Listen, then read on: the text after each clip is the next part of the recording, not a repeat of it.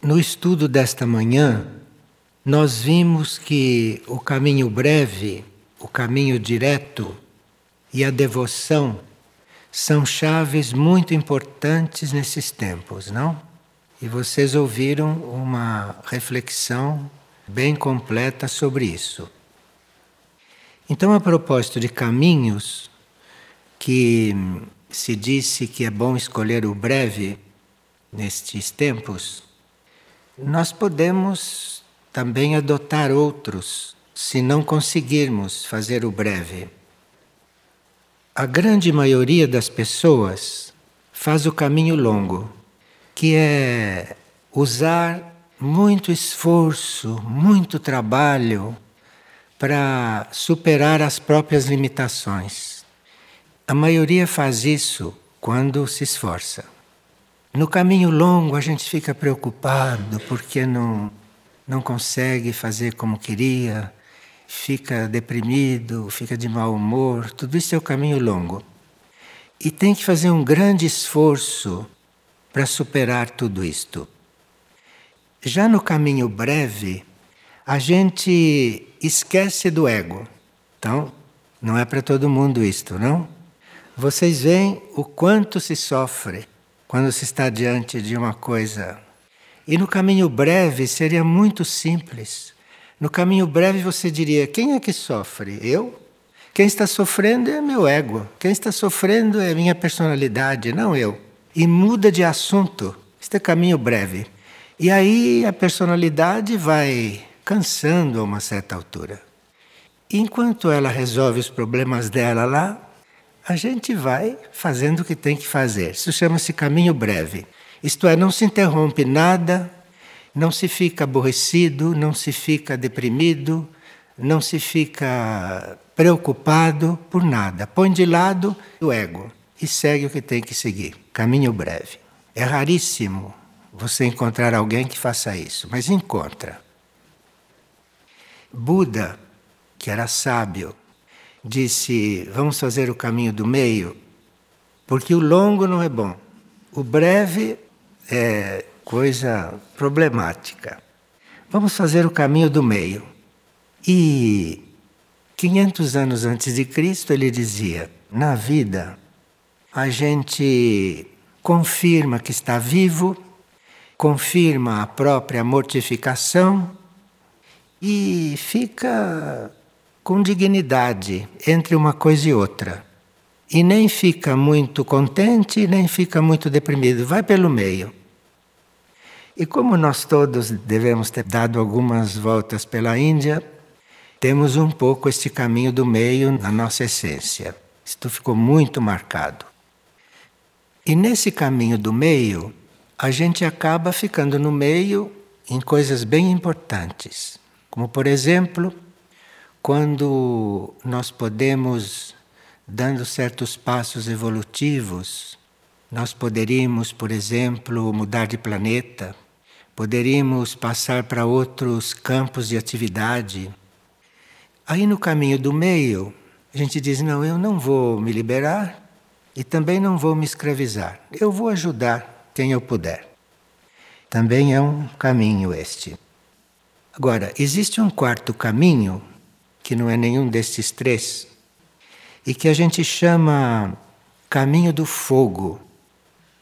E esse caminho do fogo é muito importante a gente saber o que é, e muito importante a gente eventualmente se dedicar a ele. O caminho do fogo é aquele em que a gente se propõe a se elevar continuamente, sem interrupção. Precisa ser forte, porque esta evolução natural é cheia de avanços e recuos. No caminho do fogo não tem disto. Se você escolhe o caminho do fogo, você está disposto a se elevar. Então, este caminho do fogo é feito com muito ardor, tem que ter muito ardor para fazer isto. E tem que ter muita entrega para fazer o caminho do fogo. Quem tem uma entrega mais ou menos, nem tente isto porque não vai. Mas tendo uma boa entrega, e você sendo ardorosamente entregue, um devoto, por exemplo, Isto faz você encontrar os meios para não ficar marcando passo e para seguir, seguir direto caminho do fogo. Bom, nesse caminho não existe medo de transformação. Nos outros pode existir. No caminho do fogo, nós não temos medo de nos transformar. Nós assumimos a responsabilidade de nos transformar porque temos fé. E a fé verdadeira está no caminho do fogo, hein? No caminho do fogo, nós temos mais possibilidades de transpor obstáculos. Isto que no caminho longo, que no caminho do meio, a gente chama de dificuldade, isso no caminho do fogo não existe. Quando isto surge, a gente salta, ou atravessa, ou dá a volta, mas não para por causa daquilo. Caminho do fogo. Esse é um caminho um pouco desconhecido da nossa raça. Bom, no caminho do fogo, então, a gente supera, supera os impedimentos, supera as dificuldades, supera os embates e vai para a meta destemidamente, não chorando, não se lamentando, não dizendo: Olha, estou no caminho do fogo, viu? Nada disto. Caminho do fogo, você vai e pronto. Nem vê se estão te olhando. Caminho do fogo. Destemidamente. Estes contribuem realmente para a redenção planetária, só seguindo o próprio caminho. Não precisa fazer mais nada. Esses do caminho do fogo estão na redenção do planeta. Se todos nós estivéssemos no caminho do fogo, o planeta já estaria, olha, se sacralizando. Mas nós não estamos.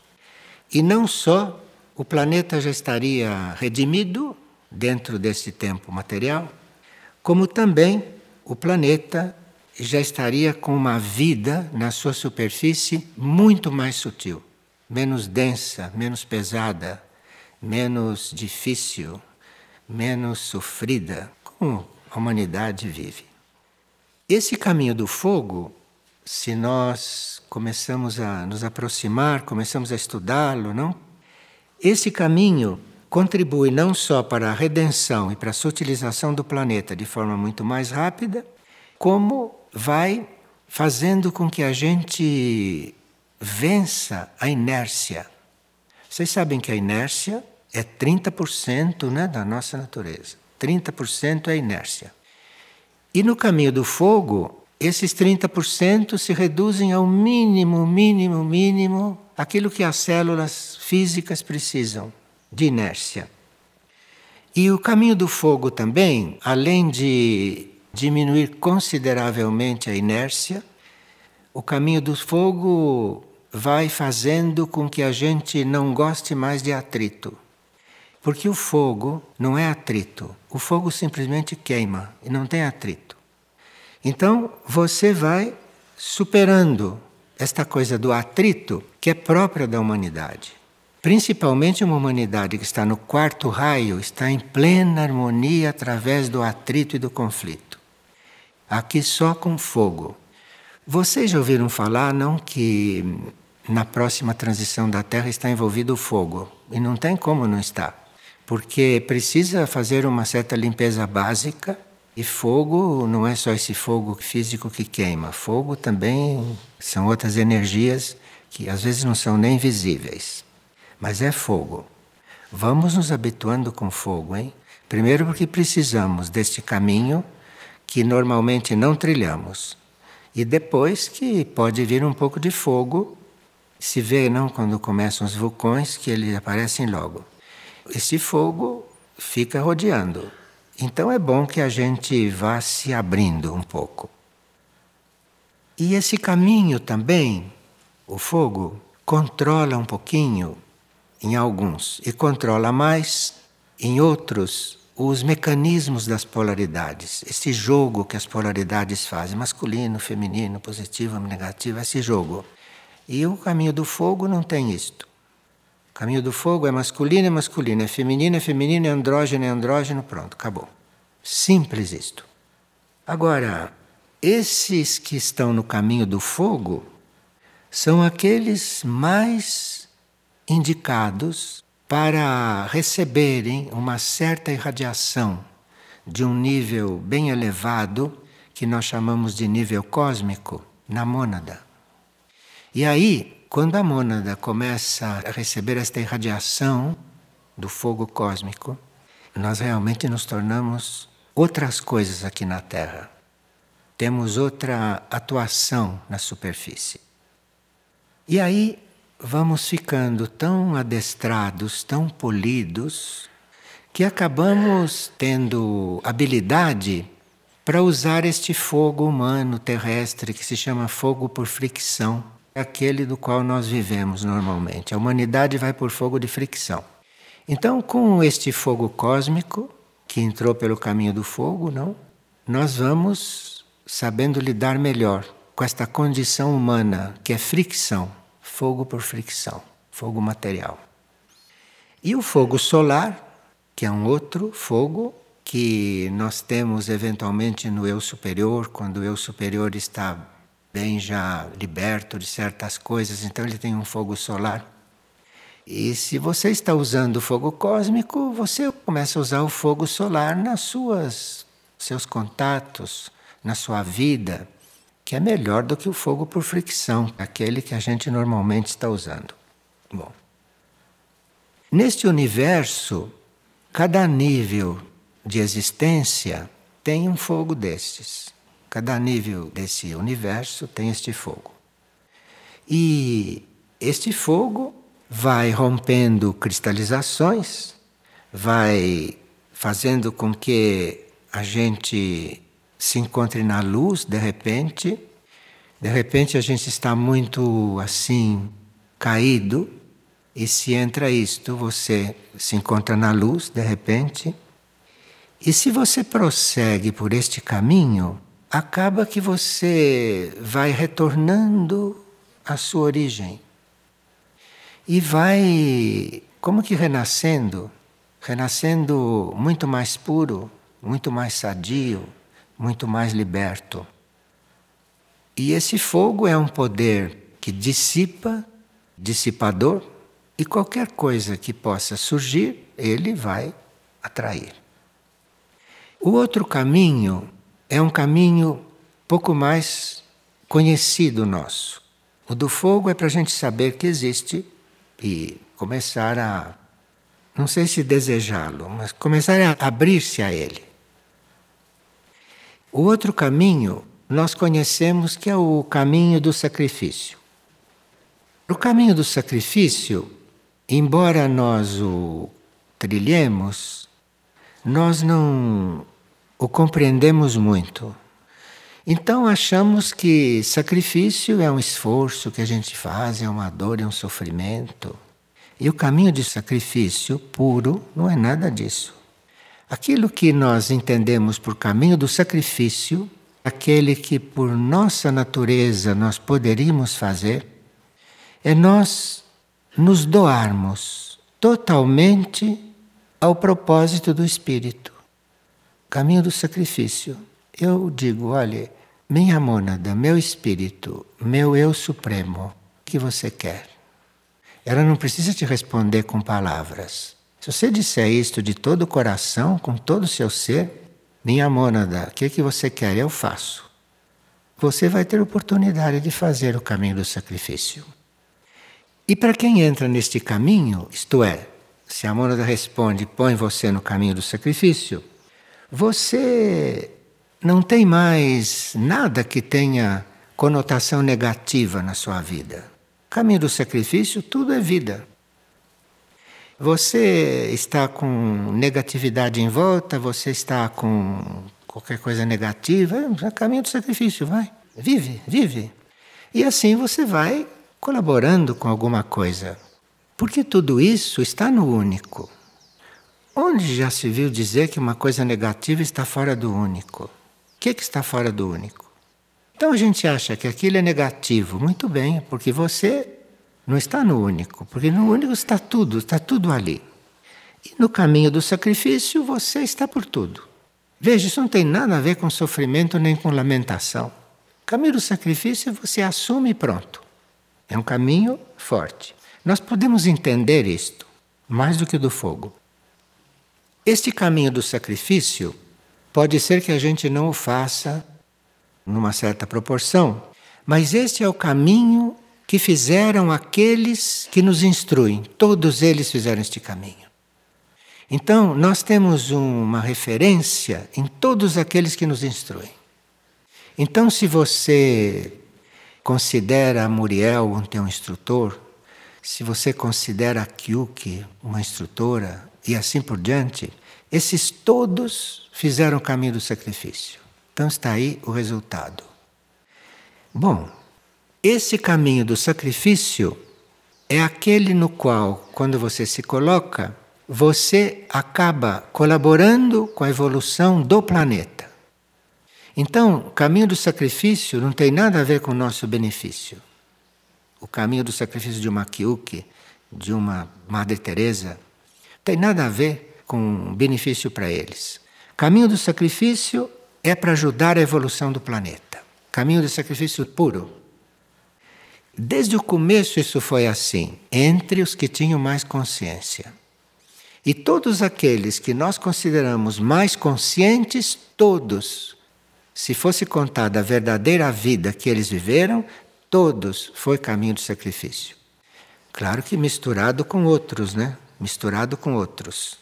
Todos os caminhos podem estar presentes a uma certa altura quando se tem uma vida já experiente, quando se tem uma vida já bem bem assumida, começa a se viver um pouco todos os caminhos, mas o caminho do sacrifício é o básico. E esse caminho do sacrifício, por que será, não, que as grandes consciências sempre o escolheram? Mas não tiveram a menor dúvida, sacrifício, pronto, estou aqui e já está lá no sacrifício. Por quê? Porque é o caminho mais rápido para elevar a matéria. A matéria pode ser elevada, a matéria pode ser purificada de muitas maneiras, mas o sacrifício é aquele que eleva mais rapidamente a matéria. E esse mais rapidamente é importante no tempo planetário, mas isso deve ter um efeito todo especial no tempo real, que nós não conhecemos, porque não temos muita consciência do tempo real ainda. Não estamos nos preparando para isso. Mas para realmente nós pensarmos em fazer o caminho do sacrifício, que é um caminho de serviço inestimável, é preciso que a gente não tenha mais interesse e que não se sinta mais admirado nem fascinado pelo material, pelo mundo material. Isto não quer dizer que se renegue o mundo material. Porque quem está no caminho do sacrifício está fazendo a purificação da matéria e elevação da matéria. Então não tem nada a ver com animosidade para com a matéria. Tem a ver é com você não ter o menor interesse pela matéria. Isso sim. Então você lida com a matéria, você purifica a matéria, você cuida da matéria como se não estivesse cuidando. Como disse Jesus, estar no mundo sem ser do mundo. Você cuida da matéria, mas você não tem nada a ver com isso. Isto precisa para você fazer o caminho do sacrifício. O outro caminho que se pode fazer é o caminho espiritual. Nós chamamos muita coisa de caminho espiritual e não é. Então, o caminho espiritual é um dos caminhos, mas o caminho espiritual realmente vem um pouco depois do caminho do sacrifício. Se o caminho do sacrifício foi feito num certo grau, se o sacrifício já está influindo na purificação, na elevação da sua matéria, aí começam os primeiros passos do caminho espiritual. Porque o caminho espiritual não é exatamente aqui. Caminho espiritual começa aqui com o caminho do sacrifício, mas aí quando o caminho do sacrifício está implantado, começa uma ascensão e ali começa o caminho espiritual. E esse caminho espiritual é diferente para cada um. Não se pode descrever este caminho, porque cada um tem um caminho espiritual.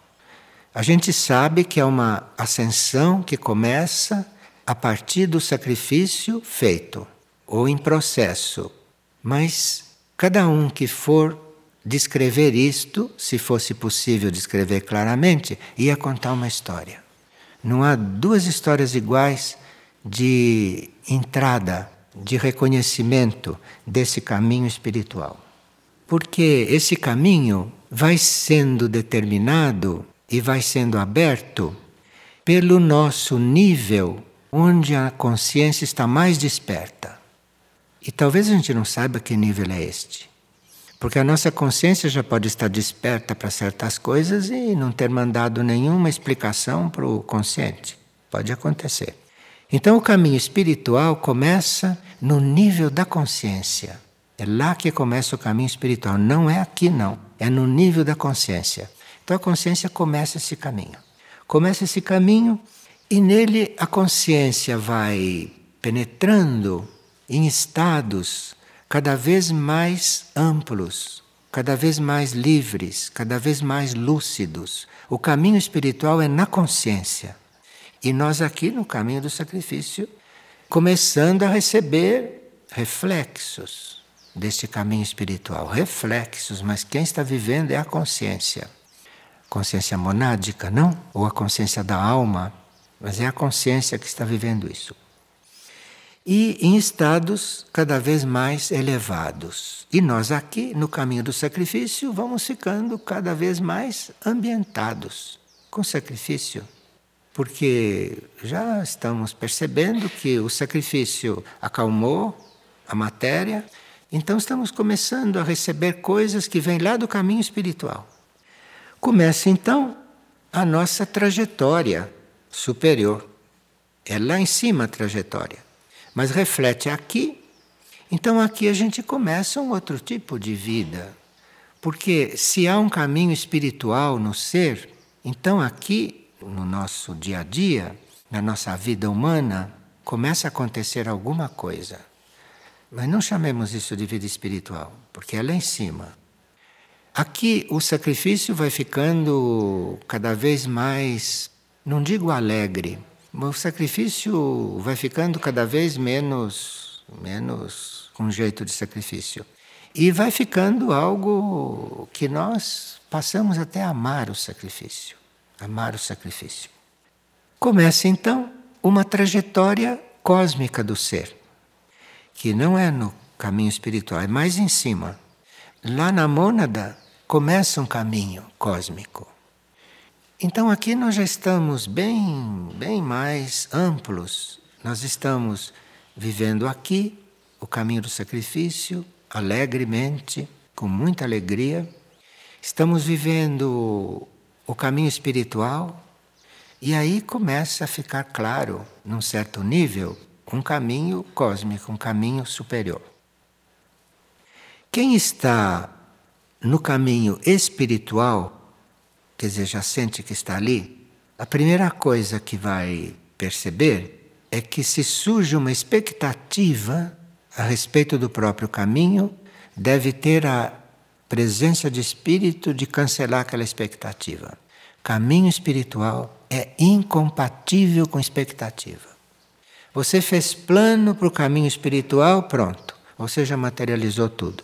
Não tem nada a ver com expectativa. Tem nada a ver com plano feito aqui. Você vê, quando a gente se entrega ao serviço espiritual, quando a gente diz, eu quero dar minha vida para o serviço espiritual, a primeira coisa que você faz é parar de ter iniciativa. É ou não é? Você vai fazer com as suas iniciativas, está perdido. Você tem que ficar guardando os sinais, ficar guardando as indicações. É o contrário de ter expectativa. Agora, quem já está mais ou menos prático nesse caminho, não só não tem expectativa, mas nem pensa nisto. Está ali pronto. Nós podemos estar numa coisa sem pensar. Isso a gente aprende no caminho espiritual. Você pode estar numa coisa inteiro e nem pensar naquilo. Pode. Levem isso para o sono e quem sabe se de noite vão ter algum sinal disso. Tem gente aqui que tem tido muitos sonhos. Tem pessoas aqui que têm sido até instruídas nos sonhos. Então, caminho espiritual, expectativa esqueça. Não espere nada. Não espere nada. Não espere nem não esperar. É uma escola limpa, essa escola espiritual. Então veja que a gente é muito leviano quando diz faço vida espiritual. Não é? E é bom que a gente saiba do que se trata, porque aí vai se entregar mais ao caminho do sacrifício, aí vai se preparar mais. Porque é no caminho do sacrifício que a gente se prepara para este outro caminho. Não existe caminho espiritual sem sacrifício antes. Porque é o sacrifício que purifica, eleva, deixa a gente leve. E por que pessoas ficam incomodadas e sofrem quando tem assim uma gotinha de caminho de sacrifício? Basta um toque, ela já fica toda. Sim, porque está mexendo, está tirando todas as impurezas dela.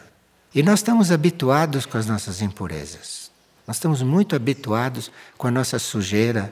Nós estamos habituados com essas coisas. E aí o caminho do sacrifício vai até um certo ponto e depois você diz: bom, vamos deixar para outra encarnação.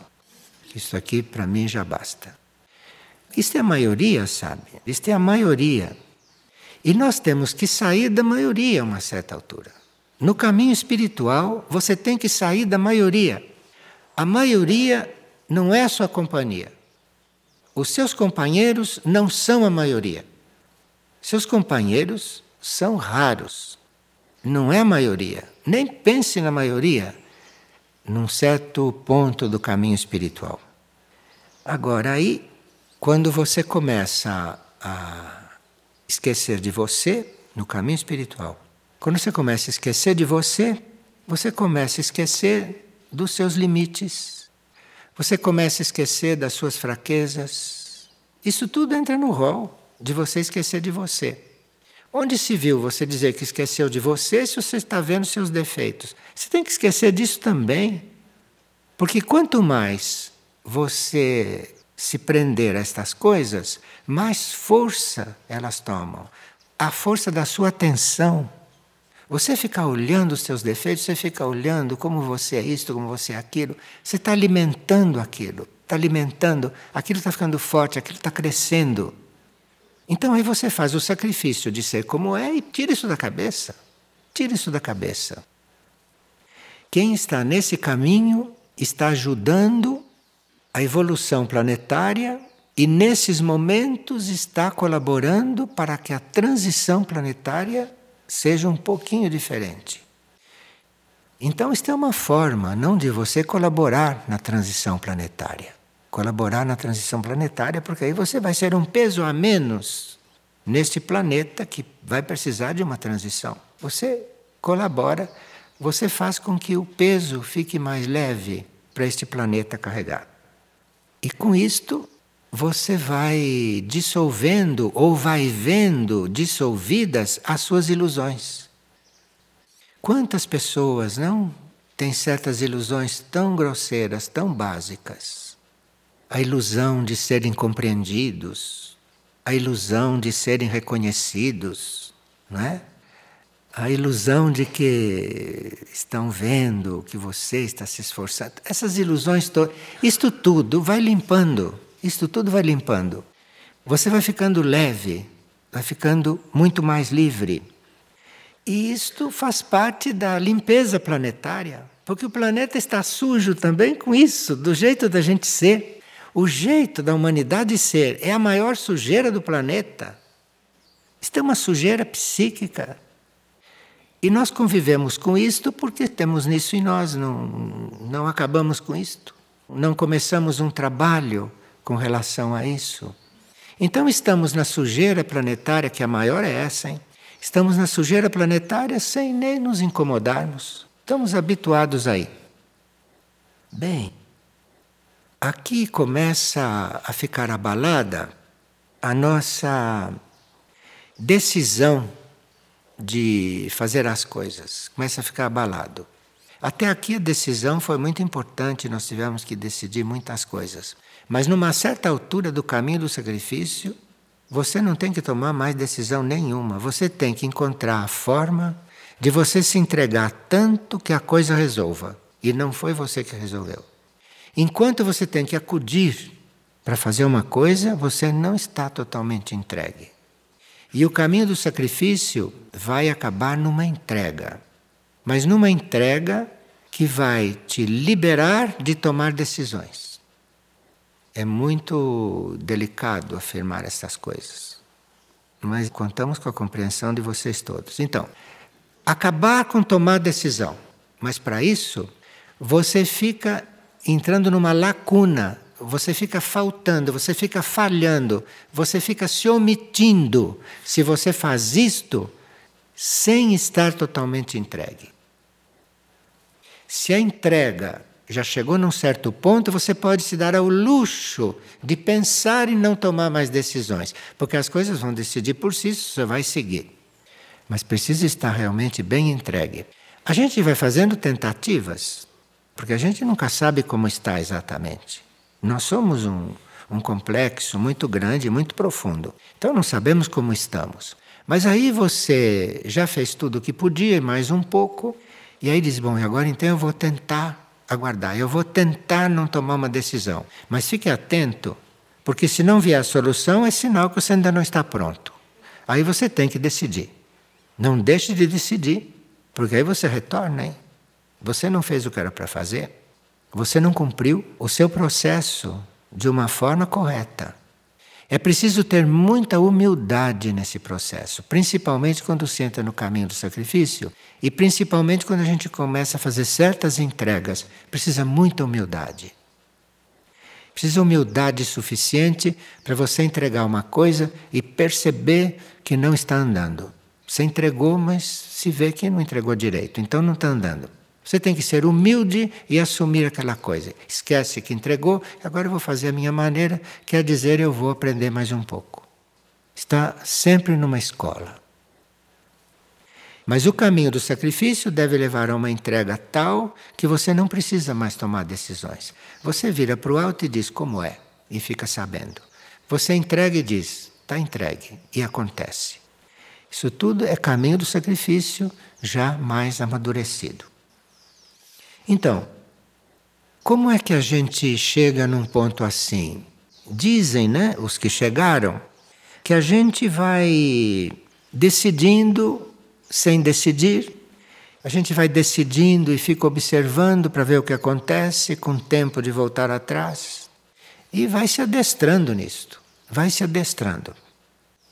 E sabe o que acontece? Começa a surgir o silêncio. Aí começa a surgir o silêncio.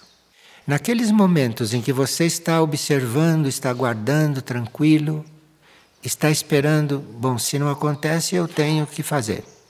E se isso é feito com muita consciência, se isso é feito com muita fé, muita fé mesmo, mas uma fé tranquila, começa um processo de silêncio.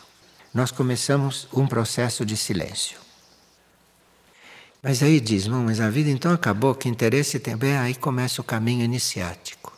Aqui que começa o caminho das expansões de consciência, que é outro caminho.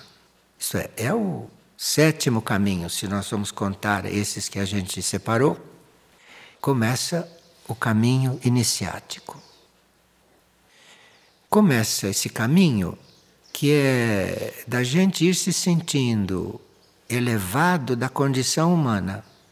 E como já treinou humildade, já treinou sacrifício, já treinou tudo isto, não tem perigo de ficar orgulhoso.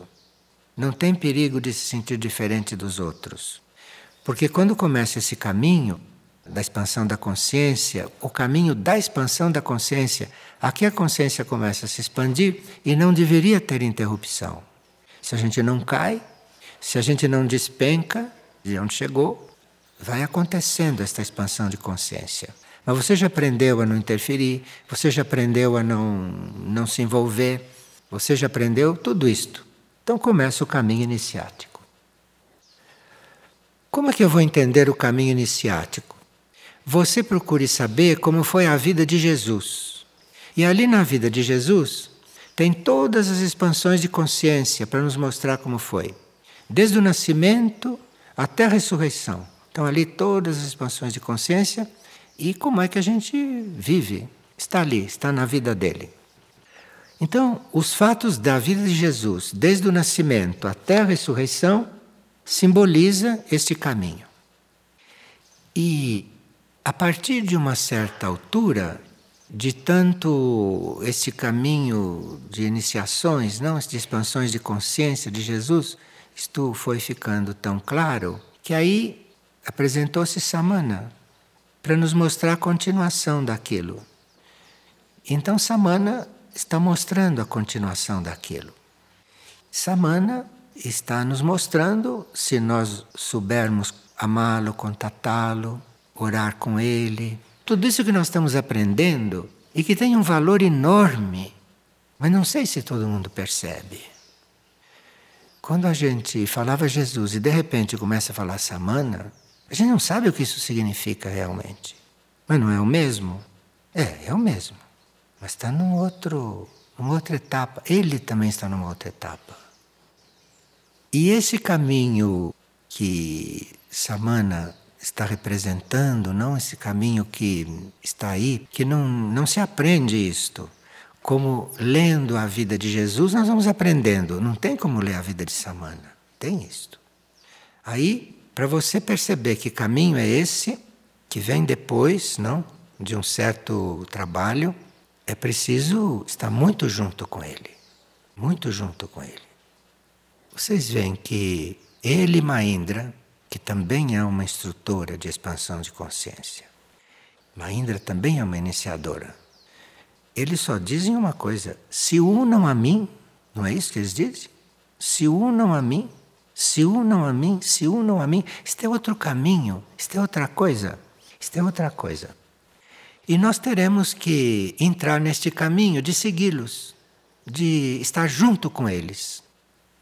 E aí não vamos mais ter este processo racional, este processo assim claro mentalmente. Junto com eles, nós vamos viver certas coisas. Viver certas coisas e, eventualmente, em pontos da nossa consciência, na nossa própria consciência, que tem tantos níveis, que só vivendo é que vamos poder conhecer, não tem descrição. Mas é isto. Eles dizem: se unam comigo fiquem comigo, ou me amem. Falam de todo jeito, para que todos entendam. Tem gente que, que entende, me ame, então vai amar. Ore, vai orar. Eles dizem de todo jeito isto. Mas se trata de você realmente estar junto. Aqui tem que se unir. Não sei se era assim antigamente. Agora eu sei desde 8 de 8 de 88 que isso está vigente, vigente para todo mundo. Pode ser que alguns tenham feito isto antes, mas isto esteja comigo é fundamental. É preciso ausência de elaboração mental, coisa que não é simples, mas é bom a gente ficar sabendo, porque a uma certa altura a gente fica tão cansado de achar que não está fazendo tudo e talvez o que esteja faltando é você parar com as suas elaborações mentais.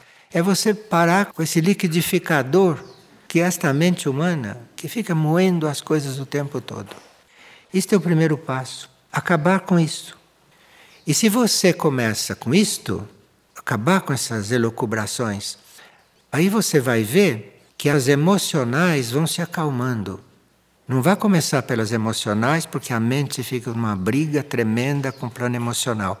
Você vai cessar com essas elaborações mentais, você vai entregar.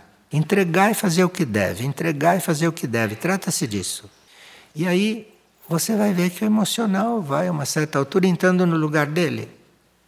Quer lidar com certas coisas que a gente depois nem sabe mais o que é.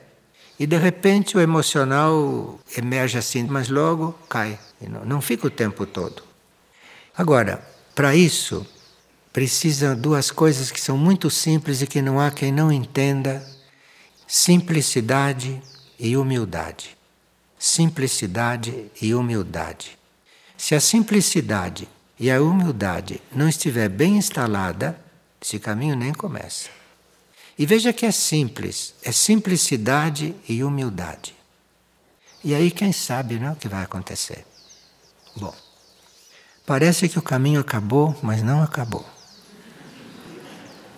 Isto aqui não acabou. Nós já sabemos, não, que isto diz respeito à nossa mônada, né? Nossa mônada. Só que a nossa mônada são sete. Somos sete mônadas. E o outro caminho é o caminho do regente. Então, depois do caminho das expansões de consciência, né? caminho iniciático, aí vem o caminho do regente. E o caminho do regente, nós não podemos saber com toda clareza como é, porque o caminho do regente envolve a regência de sete mônadas. Nós estamos numa delas. Aí o caminho do regente é unir tudo isso, né? E à medida que ele vai unindo tudo isto, ele tem vários caminhos. O regente tem doze caminhos que ele vai depois trilhar. É bom a gente ter estas coisas no coração para a gente colaborar, para a gente permitir que os nossos níveis mais elevados tenham o seu destino aberto. Que os nossos níveis mais elevados não fiquem travados por coisas de uma miséria tão grande, que são as nossas ações, são miseráveis.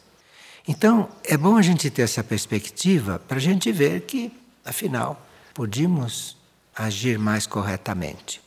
Mas vamos ver rapidamente o caminho do regente, porque existe esse caminho do regente. Então, quando ele está, quando ele está cumprindo, fazendo este caminho de unir os sete, e nós precisamos estar numa disposição muito grande de nos unir. Nós temos que ter um projeto de união, de união com tudo. Para nós, como mônadas, estamos colaborando para que as outras se aproximem e se unam. Não é porque é o caminho do regente que nós não podemos colaborar. Não, se tivermos consciência, amor e disposição, podemos colaborar. Então você vai fazendo união aqui, e à medida que você vai fazendo união incondicional aqui, você, a sua mônada, vai poder colaborar lucidamente no caminho do regente. E começa então este caminho. Agora, o caminho do regente Além disso, não sei o que pode ser dito, a não ser que o regente possa, no seu caminho, entrar em contato com Sírios, por exemplo, e, e fazer a sua aprendizagem em Sírios. Ou pode tomar o caminho de Andrômeda e vai fazer o caminho de Andrômeda. Ou vai fazer o caminho do Logos planetário ou ele se dirige para a consciência do planeta e vai fazer o caminho com o logos planetário. Tem regentes que fazem isto. Ou o regente, como aconteceu uma vez lá atrás com a mônada, o regente vai se doar ao serviço planetário, ao serviço do planeta. É um caminho dele. Ou ele vai fazer o caminho da unificação direta com algo que está acima dele que não é uma coisa desconhecida de vocês, que é o avatar. É outro nível de consciência. Aí o regente pode fazer o caminho do avatar. Vai para o avatar. Vai para o avatar. É um caminho do regente. E depois tem um caminho que o regente pode fazer, que é o caminho inalterável. A nossa mente precisa fazer uma certa ginástica para saber o que é o caminho inalterável. Por que, que é inalterável? é não se voltar mais para o universo material. Aqui que as coisas se alteram. O regente escolheu o caminho inalterável. O regente escolheu o caminho de não olhar mais para o universo material e ir para o universo imaterial. Isto é o regente que escolhe esse caminho. Ou ele pode escolher o caminho da vida inanimada. A vida inanimada que ele escolhe ser absorvido em alguma entidade maior do que ele. O regente pode escolher isso. Então pode ter uma entidade maior do que o regente. Ele escolhe se introduzir nela. Chama-se caminho inanimado. Ele, como regente, se tornou inanimado. Ele entrou numa outra entidade maior. Tem regentes assim. Ou alguns regentes escolhem o caminho que eles chamam de fusão dos reinos. Isto é, Um regente pode estar hoje numa linha humana, amanhã pode dizer: não, eu vou fundir isto com a linha dos arcanjos. E o regente pode entrar no caminho do arcanjo. Eu não estou querendo dizer que nós podemos ser arcanjos. Para começar, não é todo regente que vai fazer esse caminho. Depois, o regente está a caminho, ele pode ser este caminho. Ele pode ser o caminho da união com os reinos. Aí ele sim pode, assim como o outro pode entrar num, numa coisa maior do que ele, este entra no caminho de um arcanjo. E aí faz o caminho arcangélico. Ou o regente pode fazer o caminho dos raios. E o regente pode ter um tal conhecimento, o regente pode já ter um conhecimento muito profundo de energias. Então o regente pode se tornar um regente de raio. É um caminho para ele. Então, esses raios que nos manifestam, esses raios que nos ajudam, esses raios que nós estudamos, de repente, dentro de um raio desse é um regente que está aí, um regente, que é raio. Veja como a nossa evolução é toda, toda coligada, toda coligada. Nós teríamos que ser um pouco menos individualistas, teríamos que ser um pouco menos egoístas, teríamos que deixar de dar atenção e valor para as nossas reações humanas. Porque nós temos um caminho que deve nos estimular a, a mudar o nosso comportamento aqui. E um regente também pode seguir o caminho da confederação cósmica. Esses que seguiram o caminho da confederação cósmica são aqueles que nós chamamos de conselhos. Não é? A gente diz o conselho. Isso está vinculado já ao governo central do cosmos. E este é o regente que entra pelo caminho confederado. O caminho dele é ser confederado. E esse é muito interessante, porque quando Saruma estava encarnado, às vezes deixava escapar certas coisas. E, e eu desconfiei que ele estava nesse caminho confederado. Porque ele só falava no governo celeste central caminho confederado. Tem gente encarnada nesse caminho, não ia ser só ele. É que esses seres que estão encarnados e nesses caminhos são muito, muito silenciosos. Essas coisas não se pode devassar. Não se pode devassar. Eu conheci um homem que tinha sete filhos, que era médico, que comia como nós, que guiava carro e que estava no caminho confederado. Era simples. Jamais falou isso para todo mundo. Eu estou aqui dando um exemplo porque nós precisamos de referências. Nós precisamos de referências. Daqui por diante, é bom que a gente desperte para se unir a Mahindra e para se unir a Samana. Como esses vão para dentro de uma entidade, vocês ouviram aqui, não é? Tem um caminho aqui que é o regente entrar numa entidade. E isso está sendo oferecido para as pessoas comuns. Porque Mahindra diz para todo mundo: entrem em mim. Samana diz para todo mundo: venham. Estando dito para gente comum. Nos cabia também hoje falar sobre a devoção. Propósito de devoção, como muitos de nós já passamos pela Índia e muitos de nós já estudaram certas coisas da Índia, como por exemplo aquilo que é chamado de Bhakti Yoga, o yoga da devoção. Isto não é mistério para ninguém, tem livros a respeito de Bhakti Yoga. E esse Bhakti Yoga é nós estarmos numa situação de querer fazer o melhor possível e só com esta dedicação, com esta dedicação, com esta entrega, até que a uma certa altura, com esse Bhakti Yoga, que é o yoga da devoção. Devoção pelo quê? Qualquer coisa.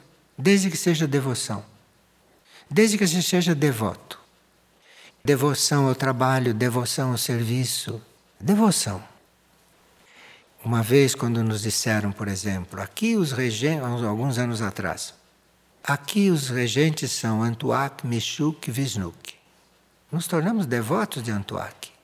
Mas nos tornamos devotos de Antuak mesmo. Tinha gente que ia ler a vida de Saint Germain para entender melhor Antuak. Tinha gente que ia buscar as biografias de todas as encarnações que se sabia de Antuak. Devotos mesmo. Eu, quando digo isso, não estou dizendo que sejamos nós todos. Mas quando dois ou três ou quatro fazem isto, é como se todos nós fizéssemos. Então, o caminho da devoção aqui foi trilhado. Foi trilhado. E tem gente devota de Michuk mesmo. Tem gente devota de Muriel, na alma, não no emocional aqui fora, porque a gente aqui não alimenta isto mas lá dentro está.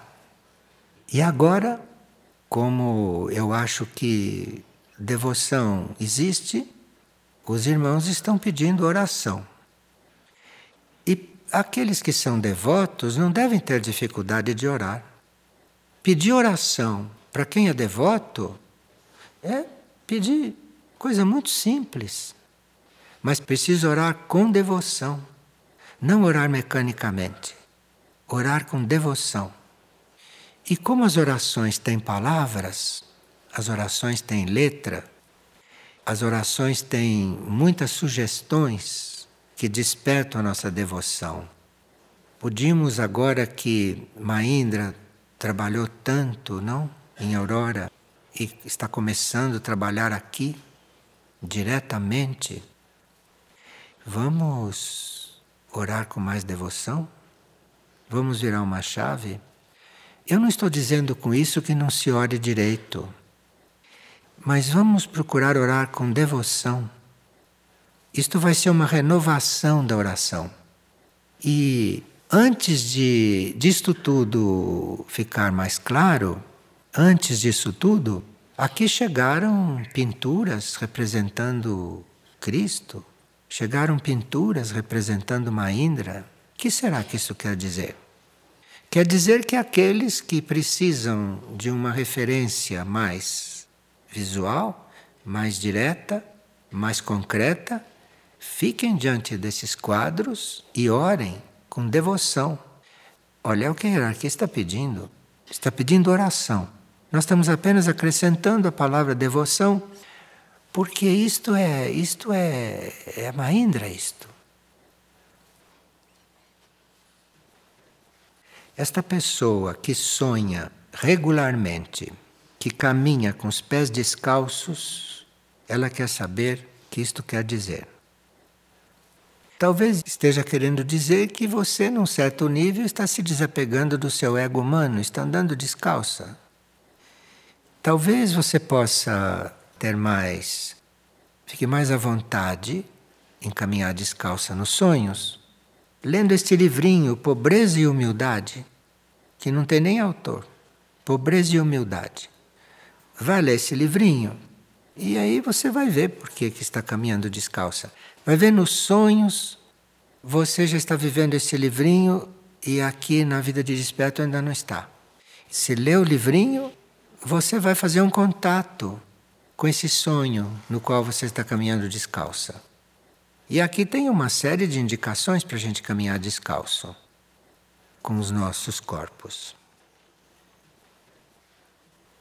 Agora, aqui, uma pessoa lendo o livro A Voz de Amar, ela lê o seguinte: que a maioria dos discípulos trabalha nos níveis sutis. Poucos discípulos cumprem tarefas nos estratos concretos do mundo material. Isto porque o treinamento para atuarem no plano físico é rigoroso e nem sempre seus corpos suportam a tensão requerida. Então, Amar, naquele livro, diz que a maioria, a maioria, não um, não dois, a maioria dos discípulos estão sendo trabalhados nos níveis sutis e não nos estratos concretos do seu mundo material. O que Amar chama de discípulo é aquele que segue a hierarquia, é aquele que segue os irmãos maiores. Quem segue a hierarquia, como a gente é candidato a seguir, e alguns já estão seguindo, quando a gente segue um irmão maior, segue mesmo, segue para fazer o que ele faz. A gente é discípulo. Quem faz isto está sendo trabalhado nos planos internos, nos planos sutis, não aqui. E tudo é no plano sutil. E essa frase que esta pessoa colheu lá no livro A Voz de Amar pode nos ajudar muito. A gente já tinha falado em não criar expectativas. E já sabemos que, pelo menos, amar, e se ele faz é porque isto na hierarquia é feito, se trabalha nos planos sutis. Então nós teremos que colocar a nossa atenção um pouco mais nos níveis sutis. Colocar a nossa atenção um pouco mais dentro de nós mesmos e não só fora. Claro que temos também que colocar atenção fora, há muito o que fazer fora. Mas não esquecer que há irmãos nossos que nos trabalham nos planos internos, nos planos sutis. Então vamos procurar ficar pelo menos atentos a isso. Atentos a isso. Então já sabemos que podemos entrar em Mahindra, que podemos entrar em Samana, podemos contar com Amar nos planos sutis para fazer o que for possível. Então não vamos nos perder e nem nos descontrolar quando as coisas começarem. Então vamos colocar tudo isso no nosso coração, não? E vamos prosseguir viagem.